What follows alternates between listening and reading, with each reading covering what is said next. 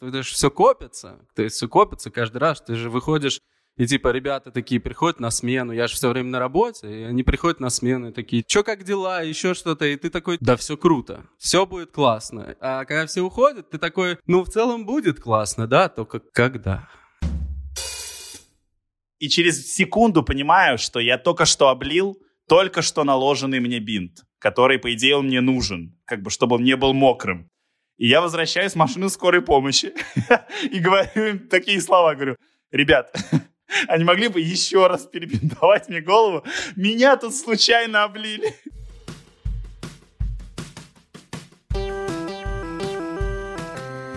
Всем привет, меня зовут Кристина Вазовский, и это «Провал» — подкаст о ситуациях, в которых что-то пошло не так. Сегодня не совсем обычный выпуск, он проходит у нас под хэштегом «Поддержка малого классного бизнеса в период карантина», Надеюсь, вам понравится он, потому что мне он понравился дико. Получилось, по-моему, супер живо и смешно. И если вы сами малый, страдающий от карантина бизнес, напишите нам, пожалуйста, на почту провал подкаст собака.gmail.com или в комментариях в iTunes и на других платформах, если вы не страдающий бизнес, но у вас есть какое-то количество любимых, которым сейчас непросто. Напишите, кто это, что это, и мы постараемся каким-то образом включить их в наши следующие выпуски.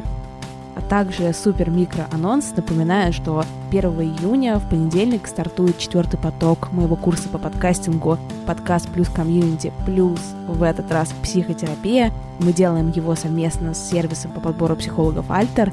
Там супер условия на психотерапию, чтобы побороться со своими страхами, начинать новое и все-таки добраться до крутых подкастов, до крутых проектов. В общем, все ссылочки будут в описании. Check it out, как говорится, и мы начинаем.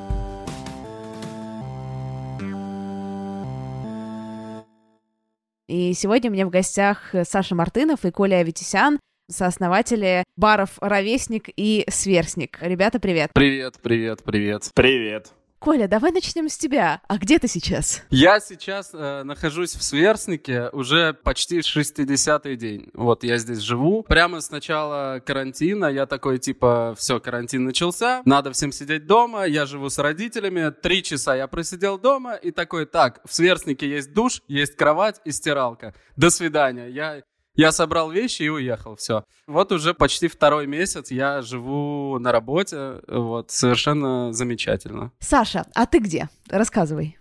Я дома, но я сначала самоизолировался, типа, в конце марта. Достаточно, как прилежный гражданин, соблюдал э, все, значит, требования в течение, там, месяца-полтора. Вот, но последние две недели уже немножко невыносимо стало, поэтому периодически стал вылазить из дома, ходить тоже к Коле, вот в Сверстник и в Ровесник, навещать наших прекрасных сотрудников, которые там трудятся. Саша, что там сейчас происходит? То есть вы работаете на доставку? Да, да, мы работаем на доставку, мы работаем на вынос, вот сейчас как бы постепенно люди начинают выходить, кто-то начинает работать, поэтому чуть больше людей берут на вынос, но в целом основное это доставка, поэтому да. Я просто слышала, несколько есть рестораторов, и они говорили, что если ты подписываешься с какими-то сервисами доставки, то это иногда невыгодно вообще работать, невыгодно доставлять, чем, блин, не доставлять. А есть ли у вас какие-то вот с этой точки зрения траблы, что доставка это не супер выгодная штука, или это вам выгодно и вы ок живете? Можешь рассказать про внутреннюю кухню? Слушай, я могу, это вообще потрясающие на самом деле истории, э, связанные с этим. Ну, во-первых, мы начинали без сервисов, без всяких Яндексов, Delivery Клабов и так далее. Вот, потом мы такие, ну ладно, надо как-то попытаться все, короче, внедрить, чтобы хоть как-то увеличить, значит, выручку, чтобы побольше людей заказывали. Мы в супер огне начали подписываться со всеми этими Яндексами, Delivery Club и так далее. То есть в какой-то момент у нас там было четыре агрегатора разных каких-то сервисов, которые, значит, пытались э, нашу доставку как-то пушить. Ну, значит, работает только Яндекс Еда. Вот, я это как бы ответственно заявляю, как э, один из, э, значит, независимых э, рестораторов Постараемся Москвы. продать нативочку. Нет, нет, нет, это не нативочка. Это прям вообще true, потому что, ну вот, как бы у нас есть менеджер Семен, который, мне кажется, скоро явно уволиться, потому что, значит, на него выпала гордая честь общаться с Delivery Club, который ему просто, типа, не отвечал две недели. Потом, э, значит, э, они поставили, значит, на сверстник в Delivery Club фотку Хинкали, прямо из чайханы. Ну, просто фотка из чайханы, и она стояла на сверстнике, типа, три недели. И он каждый день писал имейл, звонил в Delivery Club в поддержку, и ему говорили, ваша фотография находится на модерации. Ну, типа, реальная фотография там авокадо тоста из сверстника. И вот спустя три недели, когда, значит, эти хинкали заменили на, стартовой странице Delivery Club, там Семен, мне кажется, пошел напился и вообще там праздновал, как будто он бар открылся. Потом у нас есть еще очень прекрасная история про... Ну да, то есть комиссию берут э, все эти сервисы, они берут там порядка 35%, иногда, иногда больше, иногда меньше, и как бы, по идее, ты там работаешь достаточно хреновыми для себя условиями. Но Наше, короче, правительство, после того, как объявили всю эту историю с э, самоизоляцией, такие, надо помочь бизнесу. И они такие, ребята, мы вам, короче, возместим эти бабки. То есть мы вам сделаем субсидию. Вот если вы подписались с Яндекс Едой, то мы вам это возместим. Единственное, говорит, два условия. Первое условие это что список того, с кем вы должны работать, это вот там основные, как бы Яндекс Еда, Delivery Club и еще там два. А второе это типа, что у них комиссия должна быть ниже 20%. Вот если как бы ниже 20%, мы вам возместим. И вот мы прошлись по этому списку, и ни у одного из этих, значит, агрегаторов не было ниже 20%. И мы звоним в это правительство Москвы, говорим, ребята, вы издали прекрасный закон, он помогает малому бизнесу, но, типа, у вас там два, значит, этих правила, они как бы вообще, типа, не, не мэчатся. То есть невозможно получить эти деньги. Они такие, да? Очень странно, говорят. Такие, ну, надо проверить. Потом мы в Яндекс звоним, говорим, ребята, вы можете нам хотя бы по документам сделать, как будто у нас комиссия ниже 20%, чтобы мы бабки, типа, от правительства Москвы получили. Такие, нет, к сожалению, не можем. В общем, мы, типа, тоже там месяц туда-сюда. И в какой-то момент мы добились а, того, что эту субсидию изменили прямо в законе, потому что, ну, реально у нас там бухгалтер Олесина каждый день по три часа, а это, что вы понимали, это не в Телеграме там написать в техподдержку, это надо висеть на проводе, слушать очень много, значит, женщин, которые тебя переводят на других женщин. И, соответственно, в какой-то момент мы это все добились. Нам в конце, когда мы подали на эту субсидию, нам написали, что, ой, вы знаете, у нас еще одно правило, типа, если вы бар и продаете алкоголь, тоже нельзя. В этот момент мы сдались. Мы такие, а, то есть барам нельзя? Такие, да, барам нельзя. Ну, говорю, но мы не доставляем алкоголь, мы просто еду доставляем. Нет, если у вас есть лицензия, у вас так все хорошо, вам не нужны субсидии. Коля, можешь ли ты вспомнить еще какие-то карантинные веселые в кавычках истории, когда ты или кто-то из команды сдался. Просто типа нет, мы, мы этим не будем заниматься. Произошла сегодня такая история, буквально два часа назад. Я такой типа, плевать на все, я пойду бегать. я пойду и побегаю. И здесь на Новослободской до депо, все красиво, там какие-то ламборгини ездят. Ну просто все было идеально. Через 20 минут я понял, что если еще 10 секунд, то я умру, наверное, вообще окончательно. Я как-то не был к этому готов. Я все-таки в душе был тем 15-летним марафонцем. И вот это был мой провал полный сегодняшнего дня, абсолютный. Связанный с жизнью здесь и работой. Я как-то поехал на доставку. То есть, когда все курьеры заняты, я такой, ребята, если что, я здесь. Типа, не стесняйтесь. И там надо было доставить куда-то на Курскую, и я такой, блин, вообще изи. Я на Курской вслепую, без карт, найду все, что угодно. Я поехал и такой, ой, такая замечательная погода, как все хорошо. И начался потом дикий ливень. У меня начал отрубаться телефон, включаться телефон, и я промок до нитки полностью. И в какой-то момент я стою и понимаю, ну, этот заказ уже не доедет. Плевать, я не могу больше. Я реально не могу. Извините, пожалуйста, но сегодня не будет у вас френч-тоста. Я, ну, правда, я отчелся, потом телефон включился, я все-таки нашел все и справился с миссией, но в этот момент я прям опустил руки. Я не понял, я плакал или нет, потому что шел очень сильный ливень, и не было понятно. То есть, но, возможно, я даже рыдал. На самом деле, да, бывает очень-очень-очень много разных историй. Когда ты кормишь медуз, у нас медузы есть в сверстнике. В какой-то момент их было 10, как должно было быть. Потом ты приходишь, а одной нет. Ты спрашиваешь, блин, где она, типа, звонишь чуваку ответственному, ну, короче, везде спрашиваешь, потом оказывается, ну, она просто растворилась. Нет, он сказал, что они их едят. Бывает, когда она там умрет, там ее могут съесть, еще что-то, но есть еще вероятность, что она может тупо раствориться. Я клянусь, мы исправно их кормили, делали все, что нужно, но это карантин, как бы сложное время. Не, а еще смешная история про медуз заключается в том, что мы вообще ничего про них не знали, и, в принципе, в Москве, я так понимаю, не так много, значит, мастеров по медузам, но оказалось, что они уменьшаются в размере. То есть ты получаешь как бы медузу, и она 5 сантиметров, а через два дня ты приходишь, и она меньше, чем мизинец. И ты такой, блин, что ж с ней стало? Мы ее кормим, все нормально, просто уменьшается. Я перечитал все форумы, которые смог найти. Я просто задолбал чувака, ответственного за Медуз, вот этого, который на обслуживании. И он такой, ну, я там уточню, то есть я схожу, ну, как бы, ну, карантин, у нас все в отпуске, не работают, там, то все. И я такой, у кого ты уточнишь? Ты единственный человек, который разбирается, наверное, в Москве. Ну, зачем так врать просто, очевидно.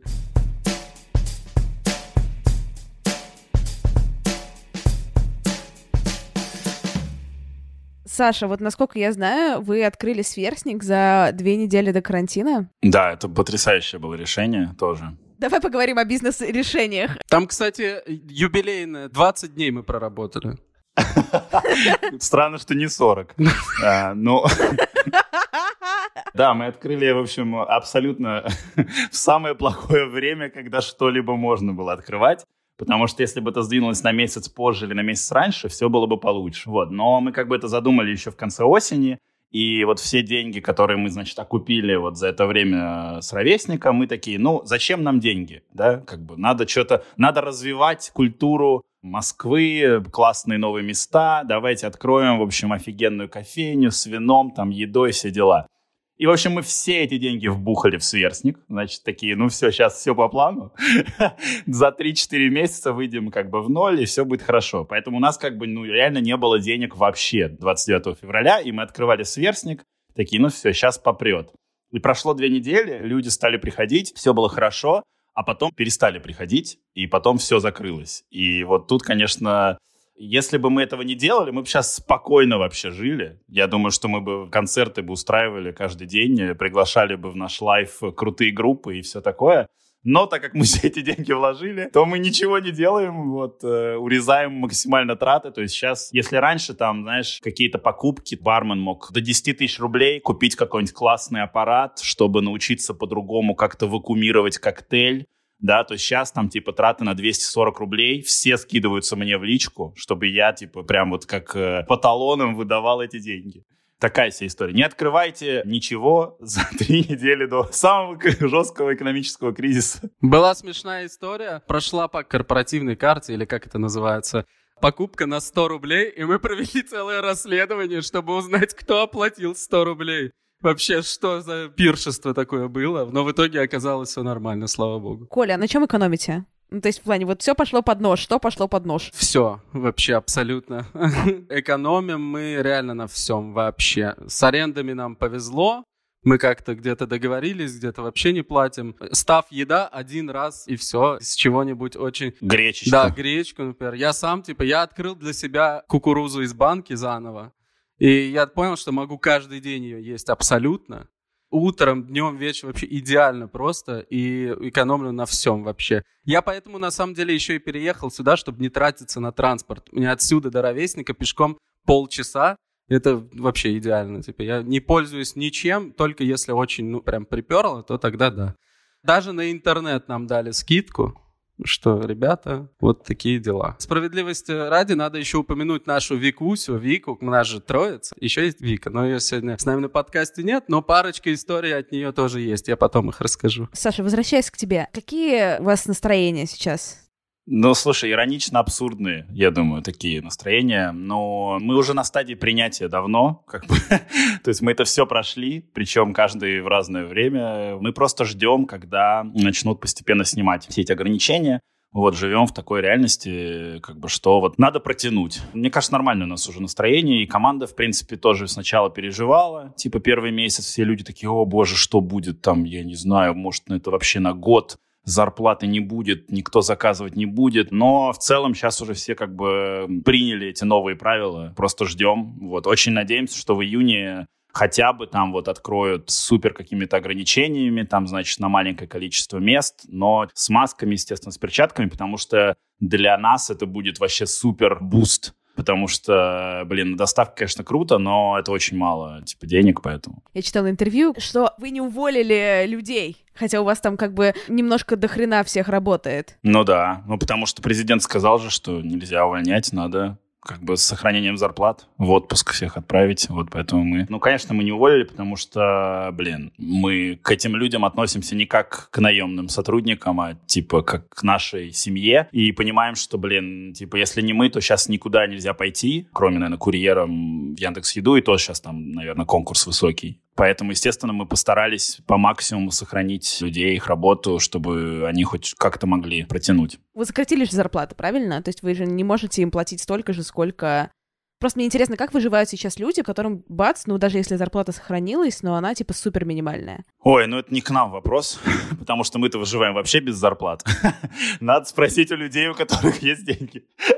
Но я могу рассказать, как я выживаю, да на велике катаюсь. Очень, кстати, помогает. И, во-первых, сэкономить деньги, а во-вторых, не разжиреть вот как Коля.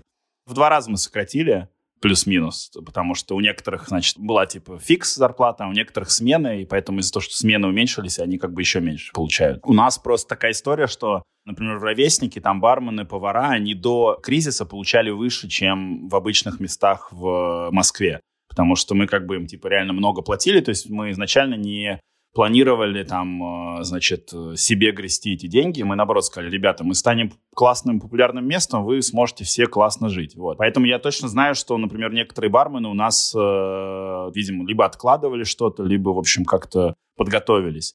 По остальным ребятам тоже, мне кажется, ну, то есть половина, конечно, это сильный дроп, но все равно это как бы нормально. То есть это хватает, если там порезать все свои траты какие-то там лишние, знаешь, там ни на питание, ни на жилье, ни на транспорт, а все, что остальное обычно вот у людей бывает, вот, в принципе, я думаю, это окей. Сам по себе просто знаю, потому что я как бы вот месяц май и апрель, первый половина апреля еще нет, а вот со второй половины апреля, и вот до сих пор я достаточно бюджетно живу, то есть я трачу только на еду, сам себе готовлю дома, как бы не так много денег уходит. Не знаю, как там у Коли с кукурузой. Коль, как у тебя с кукурузой? С кукурузой у меня замечательно. По моим расчетам, 10 тысяч рублей я не плачу там за жилье же, получается, и прочее.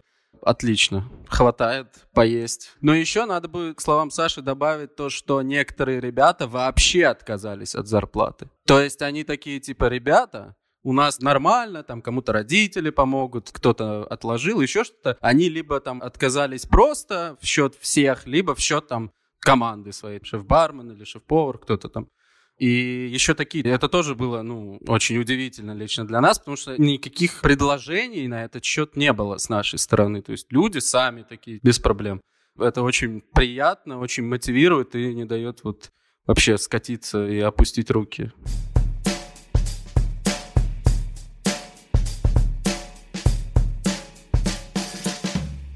Какой был самый жесткий момент за все это время, за несколько месяцев, когда прям хотелось реально опустить руки? Ну, у меня был такой момент. Скоро у ровесника день рождения. Нам исполнится год. И мы решили, как от родителей, написать пожелание бару. Я как раз был в ровеснике в этот день, я его написал, там Саша написал, по-моему, Вика, и я приехал в Сверстник, и не хотел вообще, если честно, читать. Я просто посидел, посидел, выпил три настойки подряд, ну так, чтобы сильно меня перед ребятами не расчувствовало. Вот. Написал текст и все, отложил, не трогал телефон, потом приехал в Сверстник и такой случайно открыл наш чат и такой, ладно, ну, прочитал, что там Вика написала, что Саша. Ну и все, меня накрыло жестко очень. Часа на два я рыдал просто как я не знаю кто. Со мной такое очень редко бывает, если вообще бывает, но прям, ну, в этот момент я такой, за что? Все же нормально шло, как бы нормально общались. В чем проблема? И вот в этот момент я такой, типа, какой-то катарсис был. Я такой, не, я им не могу больше, серьезно. Я, ну, сейчас просто как в фильме «Росомах». Пусть меня запрограммируют, и я пойду, пусть у меня ноги сотрутся просто. Я сам как ластик сотрусь, и не будет меня больше. Вот так. А потом нормально. Потом я такой, типа... Так надо было наоборот приободриться, слушай, раз ты прочитал такой. Это потом уже. То есть все копится. То есть все копится каждый раз. Ты же выходишь и типа ребята такие приходят на смену, я же все время на работе, и они приходят на смену и такие, что как дела, еще что-то, и ты такой, да все круто, все будет классно. А когда все уходят, ты такой, Ну, в целом будет классно, да, только когда? А что там такое было внутри, что тебя прям так э, размазало? Как бы это сказать, если бы мне два года назад примерно сказали, что за эти два года произойдет, я типа просто работал в офисе, и в целом тоже очень было круто, но я всегда мечтал. Вот я никогда не переставал мечтать, либо о чем-то конкретном, либо о чем-то там далеком. И тут все как-то случайно завертелось, завязалось, и тут хоп, мы открываем бар. Такие, блин, вообще непонятно, зайдет, не зайдет. Потом взлетает просто как ракета, и ты такой, вау! Потом второе место, ты такой типа, вообще все круто. И ты как будто бы каждый раз просыпаешься, вот этот синдром самозванца, это точно со мной вообще происходит или нет? И ты потом открываешь 700 непрочитанных сообщений в рабочих чатах, и ну да, получается, что с тобой. А тут ты понимаешь, что у нас был список, я не помню, что там конкретно было, но был список того, что в теории нас может закрыть. Там, я не знаю, соседи какие-то. Но вот эпидемии, пандемии, вот этого всего вообще не было в этом списке. И очень жаль, видимо, это был такой death note, надо было вписать туда конец света, и ничего бы не было. Саш, есть ли у тебя какие-то истории про руки, катарсис и про будущее? Да, конечно. Нет, слушай, у меня это стабильно происходит раз в две недели, когда я считаю зарплаты и что надо платить людям. И я такой типа, фак, опять столько денег. Слушай, у меня стабильно где-то раз в неделю бывает такой день, когда реально накатывает прям грусть и, ну, депрессия. То есть у меня вот первые две недели вообще было жестко, потому что я понимал, что я привык как бы свою жизнь контролировать, и типа, что вот, я как бы могу любую какую-то проблему решить, а тут, как сказал Коля, ты вообще как бы бессилен. То есть тебе надо реально принять и просто пытаться как-то что-то придумывать, но в глобальном каком-то плане ты контроль полностью потерял. И над жизнью, и над э, своим любимым делом. И ты такой, фак, надо как-то это, ну, принять. И, ну, бывает, что накатывает, но у меня ровно день это длится. То есть вот прям с утра начинается, и как бы я весь день грущу хожу, абсолютно неэффективно ничего не делаю. Думаю, значит, что надо пора все это нахрен закрывать, вот, чтобы перестать бултыхаться. Вот. Но потом просыпаюсь на следующий день и снова начинаю фигачить. Но меня сильно заряжает то, что как бы ребята вокруг, с которыми, собственно, мы это все сейчас проходим, они очень правильно ко всему относятся. То есть понятно, что у них тоже бывают такие, наверное, моменты, но они этого не показывают, и как бы в наших групповых чатах вообще никогда в жизни не скажешь, что типа сейчас полная жопа вообще. А есть какое-то понимание, сколько вы можете протянуть? Нет, потому что, короче, мы типа пытались как-то планировать, вот насколько нас хватит, там какие-то траты, не траты. Но, во-первых, как оказалось, очень сложно планировать объем доставки и вообще откуда деньги могут на нас свалиться. То есть иногда бывает, что, знаешь, неделя реально люди все заказывают много денег, ты такой, уху, сейчас мы, короче, прокачаем. Но на следующей неделе вообще никто не заказывает. Потом какую-то акцию вписываемся, от нее вообще ничего не ожидаем. Ну, типа там с кухни на районе опять сейчас я нативочку сделал. Но как бы там просто, когда нам скинули условия акции, я такой, но это типа нереально. То есть там это невозможно. То есть, окей, мы давай как бы пропиаримся с ними, классно, но чтобы они столько продали, чтобы мы получили какой-то там процент, я такой, ну, вообще не верил, а потом в конце недели нам скидывают их продажи, и я понял, что это какая-то уже просто гигантская машина. То есть это монополия, видимо, покруче, чем Яндекс Еда, потому что все у них заказывают.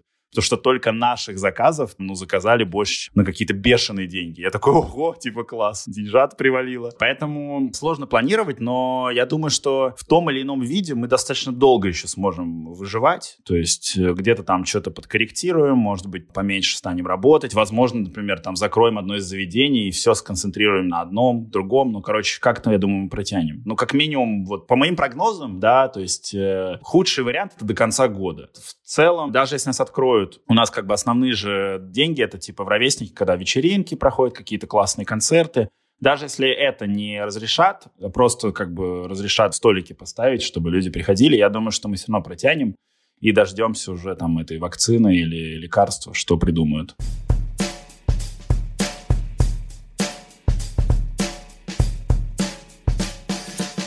Коль, Передаю слово Вике. Здравствуйте, это Вика. Всем привет. Слушайте, ну истории, вообще они с начала самого, как все формировалось. Есть одна смешная история. Их на самом деле миллиард просто. Я сегодня сидел, даже выписывал.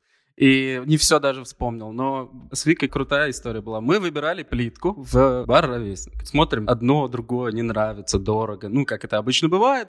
И тут Вика такая, все, все, ребята, я нашла помещение ровесника, я и плитку найду, все будет круто. И такая, все, я ее нашла, 90 рублей стоит. Шикарная цена, мы мчимся куда-то в под Реутовым в какой-то рынок, что-то еще, уже выбираем, фоткаемся с ней, просто уже слезы счастья на глазах, потому что ремонт это просто, это не описать цензурными словами, вот, и мы приезжаем, а там еще был менеджер, который с ней очень-очень-очень так, ну не то чтобы флиртовал, но он вот такой секси войс просто, каждый раз, когда она звонила, он вот так с ней разговаривал, и мы думаем, ну все, ну не может быть такого, чтобы, типа, факапнуло что-то. Мы приезжаем, оказывается, не 90, а 900 рублей, вот, стоит плитка, вообще все не так абсолютно, и менеджер таким же секси-войсом, типа, говорит, да, ну я же, я же отмечал тот факт, что плитка стоит 900 рублей, вы, видимо, не так поняли. И мы такие, ну давайте купим другую. Вот, и так в целом все происходило.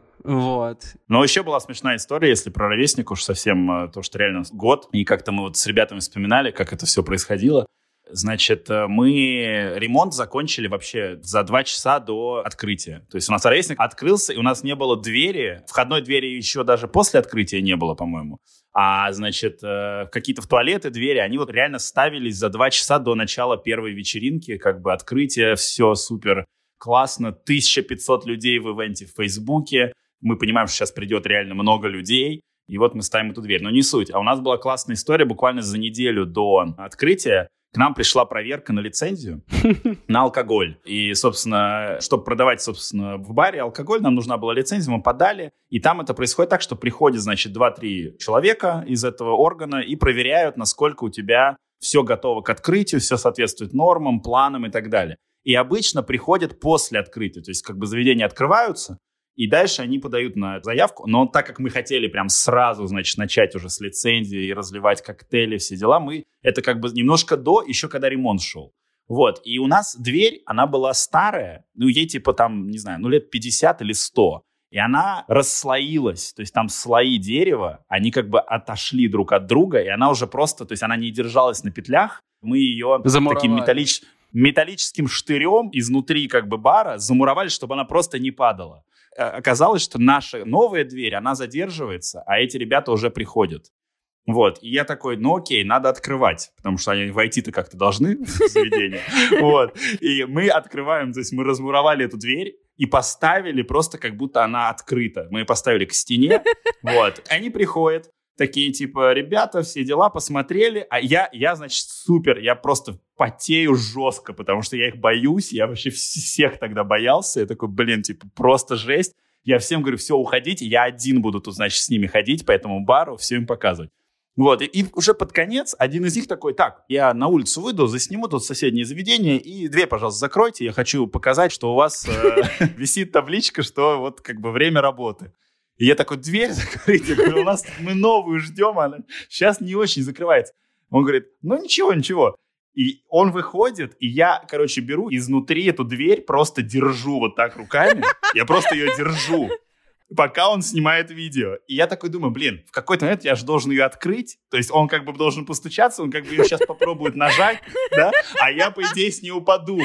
Вот. И я такой думаю, блин, надо в какой-то момент, типа, открыть и сказать, ну все, и я так выверял этот момент, и так получилось, что я реально вот в момент, когда он ее дергал обратно, я ее типа раз обратно к стене, и он не заметил. Но вообще было жестко, и то есть это было прям грани того, что нам бы не дали лицензию, потому что с такой дверью, боюсь, не дают лицензии в Москве. Я помню этот момент, я просто вижу, как они подходят через окно, и Саша начинает открывать. Я такой, о-о.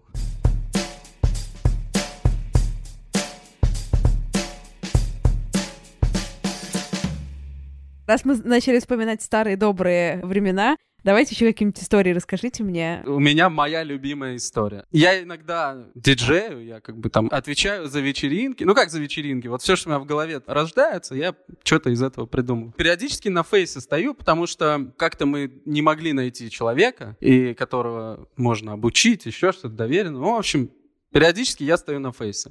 Тут в очередной раз у нас уже есть фейсеры, все хорошо, их там даже несколько штук, чтобы кто-то заболел. А тут все не могут.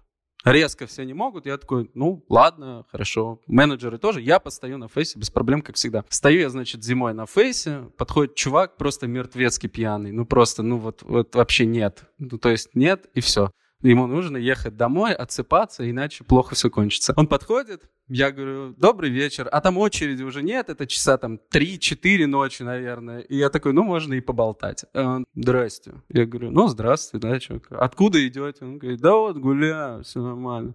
А что, проблема? Я говорю, да нет, проблем, ну, никаких, просто, ну, наверное, давайте, сегодня не получится, вот другой раз приходите, надо, наверное, домой уже. Такая пауза.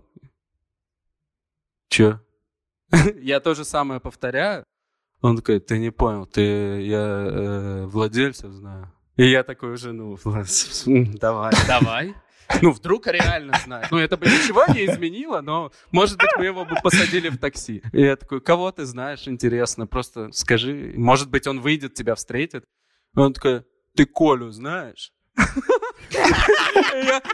Я такой просто, ты ж мой хороший, ты ж моя зая. Я говорю, блин, конечно, знал, меня на работу брал, в смысле, ну, типа, он говорит, ты что, хочешь работу потерять? Я не понял. Ты, ты в своем уме вообще? Ты либо меня сейчас пускаешь, либо я ему звоню, и тебе, ну, все. Я такой, слушай, друг, ну правда, это моя работа, понимаешь, я не хочу ее лишаться, ну давай не будем ссориться, я тебя очень прошу и говорю, ну позвони ему, ну если он выйдет, тебя встретит или как-нибудь мне позвонит на мой телефон, то я тебя пущу, конечно же. А так, извини, не могу. И, и жду, стою. Он отходит, ну как, ну, отходит, если это можно назвать ходьбой вообще, перемещается в пространстве чуть, чуть дальше, достает телефон. Я вижу, что у него телефон сел, он даже его включить не может вообще никак. Он там что-то его к уху предлагает, что-то такое, потом поворачивается, что-то такое мямлет и уходит. Но это было просто гениально. Это, это, это, это моя любимая история. После концерта с Шурой. Вот это моя любимая история. Так, а что с концертом с Шурой? В общем, мы его решили позвать совершенно рандомно. И не было еще, он не пришел там, чтобы, ну, у себя в инстаграмчике крутился, и окей. Не, на самом деле, да, про Шуру очень веселая история, потому что мы еще, когда задумывали «Ровесник», мы такие, так, мы будем делать концерты, каждое воскресенье, вообще не важно, что будет происходить в это воскресенье, всегда будут концерты, и мы такие, так, ну начнем с Антохи МС, позовем его на открытие. Ну, наверняка он согласится бесплатно сыграть для нас. Вот, ну потому что клевое место, ну, типа, почему бы ему почему не сходить. Бы Потом Ваня Дорн, а летом приезжает Black Eyed Peas. Где они там играли? На усадьбе джаз. На усадьбе джаз. Давай Уилла Эма хотя бы. Ладно, всю группу не будем звать, но Уилла Эм, ну типа, а просто. ну просто напишем, ну типа, блин, ну попытка не пытка, напишем ему, вдруг захочет подиджеить. В конце июня, то есть проработав месяц, мы как бы осознали свою ущербность максимальную, потому что, то есть, ну, у нас первый месяц Ровесник Live был полное говно, то есть там реально выступали абсолютно плохие какие-то музыканты. И вот как раз-таки продюсерка, вот она как раз-таки все это, слава богу, наладила. И в какой-то момент мы ехали на корпоратив. Короче, у нас была история, что мы такие, так, мы типа отфигачили 8 месяцев, ребята заслужили отдых, но как бы у корпоратива есть такое клише, что это какая-то, значит, вот странная корпоративная вот эта история с шариками, столами, все бухают водку, и, в общем, как-то все это скучно. Мы такие, мы сделаем такой корпоратив, чтобы, типа, ребята еще там на пять лет его запомнили, потому что все классно поработали, вообще будет пушка. Вот, и мы, значит, сняли автобус, мы сняли какой-то супер классный дом где-то в Подмосковье трехэтажный. Кстати, это отдельный провал, про который тоже можно рассказать. Но вот, и мы едем в этом автобусе, мы закрыли ровесник на три дня. Такие, ребята, все, мы не работаем. Просто три дня, типа, мы будем откисать в доме и классно проводить время. Едем в этом автобусе и просто сидим с Катей. И такие, что, может, Шуре напишем? Типа, давай позовем его. Такая, ну давай. И, короче, она прямо в этом автобусе пишет э, в Инстаграм, просто в Инстаграме Шуры заходит, э, там есть какой-то контакт-менеджер, такая, не хотите ровесник live? И он такой, ну, и что-то они там, короче, попереписывались. И к концу поездки уже, как бы мы подъезжаем к этому дому, и уже у нас был законфирмлен концерт Шуры. Я такой, блин, господи, что, что происходит? Как за полчаса взяли и законфирмили Шуру. Ну, а сам концерт, как бы это отдельная песня, потому что у нас таких как бы райдеров, э, я не знаю вообще, можно это разглашать или нет, но у нас там были очень веселые, значит, бытовые райдеры, то есть мы пригоняли Гримваген гигантский на бэк ровесника. Ну, то есть представьте, что такое ровесник. Мне кажется, этот Гримваген больше, чем сам ровесник был, больше, чем вся сцена. Там этот двор, а мы его еще, значит, у нас соседи такие, Министерство культуры слева, и справа, значит, э, какие-то ребята, которые устраивают, типа, свадьбы, где там ведет Лепс, Рева, вот эти гигантские пиршества. И мы. И вот как бы этот Гримваген заезжает между этими двумя зданиями. Все просто охеревают. Типа, что это такое? Потом, значит, туда заезжает Шура, заходит в этот Гримваген. Там, собственно, уже как бы, я так понимаю, для разогрева голоса стоят кальяны. Вот, чтобы можно было, собственно, раскуриться. Вот.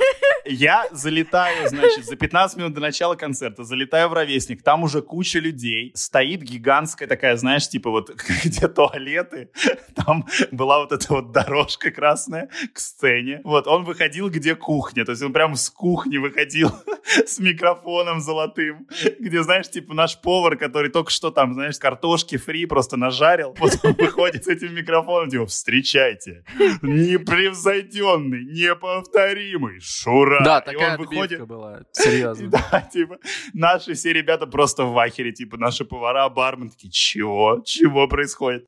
Вот, он, значит, вытекает на сцену. Там два человека под танцов. Вытекает. Собственно, концерт был супер. То есть вообще все кайфовали максимально. Это было, знаешь, вот как я люблю говорить, это неконтролируемое ощущение счастья и эйфории когда ты не понимаешь, почему, но тебе так хорошо, потому что все, типа, вокруг поют, эти два человека на подтанцовке, этот Шура с золотыми микрофонами. То есть это, как бы, вот мы изначально «Ровесник» задумывали как какой-то максимальный уровень иронии и абсурда, который мы будем реализовывать. И вот это как бы был апогей, один из апогеев за этот год, когда я прям чувствовал, что просто жесть.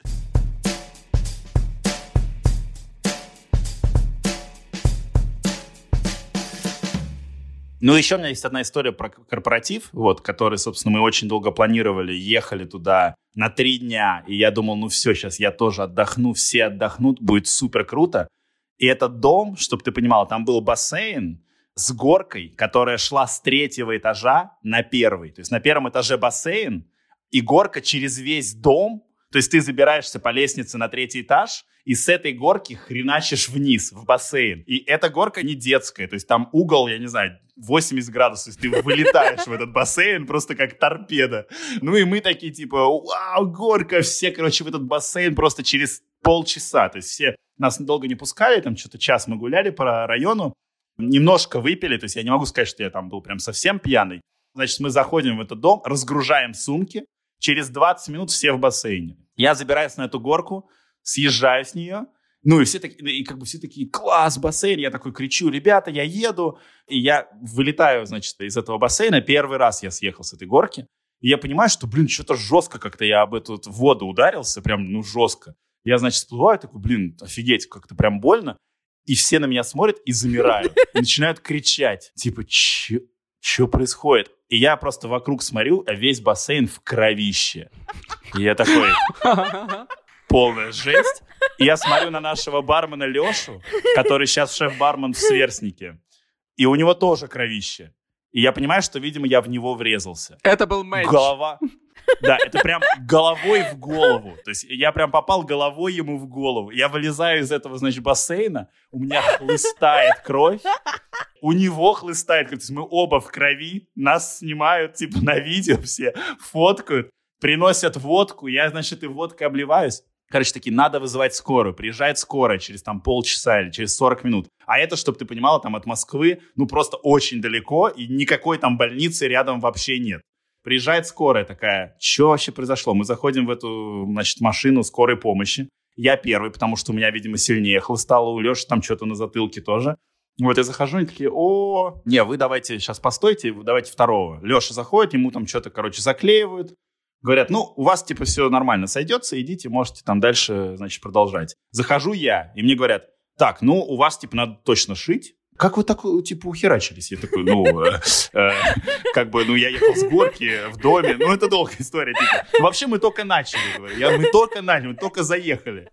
Она такая, не, вам типа надо шить, поехали в больницу. Я говорю, а где больница? Больница, ну вот там в центре, значит, у нас Москвы, два часа туда, вам там. Я такой, не-не-не, я никуда не поеду, можно, говорю, не шить? Они такие, ну, в целом, да, как бы, но непонятно, как срастется. Мне, значит, заклеивают этими бинтами, полностью оббинтовывают голову. Я возвращаюсь, а Леша опять что-то туда заходит, в эту машину скорой. Я возвращаюсь в дом, такой, все, ребята, типа, тусим, вообще, типа, все норм, класс. Я беру и обливаюсь, то ли, либо меня обливают, либо я сам беру бутылку водки и вот так обливаюсь, короче. И через секунду понимаю, что я только что облил только что наложенный мне бинт. который, по идее, он мне нужен, как бы, чтобы он не был мокрым. И я возвращаюсь в машину скорой помощи и говорю им такие слова, говорю, ребят, они могли бы еще раз перебинтовать мне голову. Меня тут случайно облили. В этот момент она на меня посмотрела как на просто инопланетянина вообще. То есть инопланетянин. Она такая, ну хорошо, еще раз мне перебинтовала. Собственно, я с пробитой головой, она у меня очень болела. Но я эти как бы вот три дня классно с ребятами оттусил, вообще все это запомнили. У меня до сих пор шрам на лбу, потому что, видимо, не срослось. А, не срослось. Надо было, да, надо было ехать шить все-таки в больницу. Но как бы я считаю, что это лучше, чем чем если бы я пропустил это прекрасное действие. Ребят, хотите ли еще какую-нибудь финальную? У меня есть история с открытия. Когда мы открывались, ну, типа, прям день в день все, как Саша сказал. Я, типа, никогда не диджеил вообще. Я всегда хотел, но, типа, мы вот... Я там нашел бэушную диджейку и собрал там сетап, и думаю, ну, вроде бы как бы нормально. Но сейчас, слушая, смотря видос, я понимаю, что было очень херово, но было весело. Вот, и наш прораб Дима, который занимался стройкой, он такой потусил у нас на открытии немного, до этого он уже не спал сутки и уехал как бы отдыхать часов там, я не знаю, в 12 где-то. А я как бы за диджейку встал в 11, и прям супер веселье. Я вижу там перед собой, ну, человек ну, 50, и думаю, ого, ничего себе. На Фейсбуке было там полторы тысячи, и тут, ну, хотя бы 50 человек. Вау. Я там ставлю музыку, очень круто, очень круто. Приносят мои друзья ростовую фигуру Дуэйна Скалы Джонсона с моим лицом, где он в плавках рестлерских. И прям, ну, типа абсурд полный вообще. Все уже пьяные, веселые. И на моменте, когда играет песня Кэти Перри Hot and Cold, все просто там подпевают этот припев, вырубается свет просто отрубается везде свет, и я такой, ребята шутят, наверное, прикольно, сейчас, сейчас я включу все и ничего не включается, вообще, ну, вообще ничего не включается. У меня паника начинается, я не знаю, что делать. Люди такие смотрят, типа, нет электричества. Я бегу в щиток, начинаю все поднимать, приходит какой-то наш знакомый, который, да нет, вот так. Какая-то пьяная девка просто завалилась на бэк наш, ну, типа, куда нельзя людям проходить с гостям. Она такая, я сейчас все сделаю, надо сделать так. И, ну, у меня нервы, я такой, типа, да уйди, пожалуйста, что ты тут стоишь?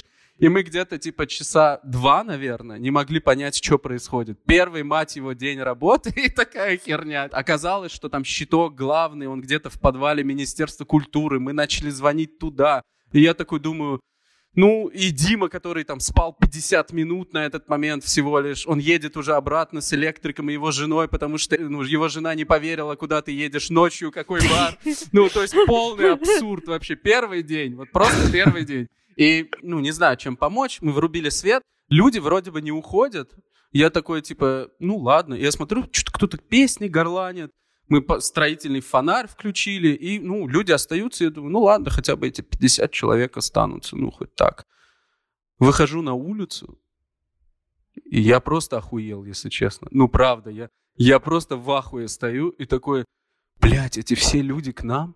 Просто вся улица в людях, все на тротуарах сидят, у жилых домов, вообще все, это прям просто, ну, ну, люди отдыхают, это просто лето, это по-другому не описать. И я такой, типа, ну, блядь, ну, классно. Ну, сейчас вот все уйдут, света у нас нет, ну, вот открылись, открылись, вот так и, наверное, и будет. В целом, так мы и жили. Вот, и я такой, через два с половиной часа где-то мы все-таки врубаем свет, и реально люди почти не ушли. Вот столько людей, сколько было, они все остались и пришли дальше добухивать. Мы включили диджейку, дотусили до 6 утра, и потом, типа, спали на подоконнике. Я, весь следующий год я так и делал. Всегда после ночных смен я спал на подоконнике.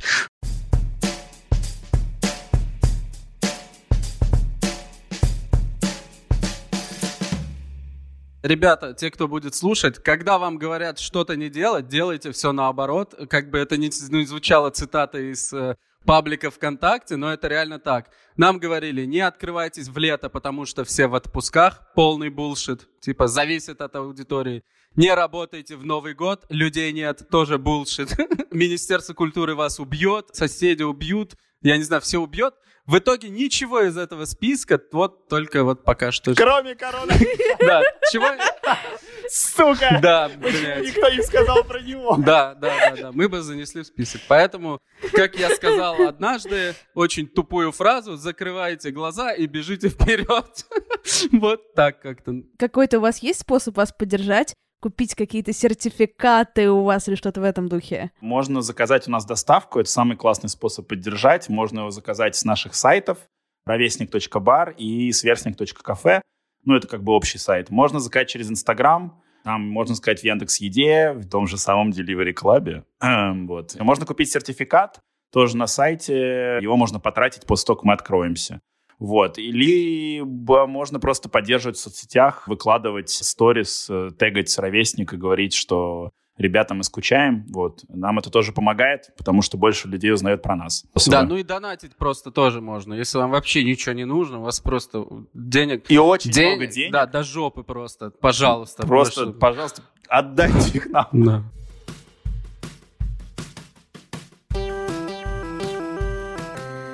Мы все ссылки кинем в описании подкаста. Подписывайтесь на ребят в Инстаграме, заказывайте них на сайте.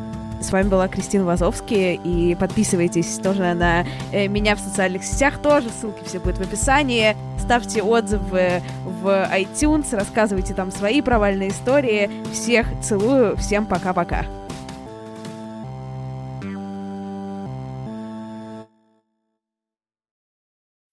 When you need mealtime inspiration, it's worth shopping Kroger, where you'll find over 30,000 mouthwatering choices that excite your inner foodie. And no matter what tasty choice you make, you'll enjoy our everyday low prices, plus extra ways to save, like digital coupons worth over $600 each week. You can also save up to $1 off per gallon at the pump with fuel points. More savings and more inspiring flavors make shopping Kroger worth it every time. Kroger, fresh for everyone. Fuel restrictions apply.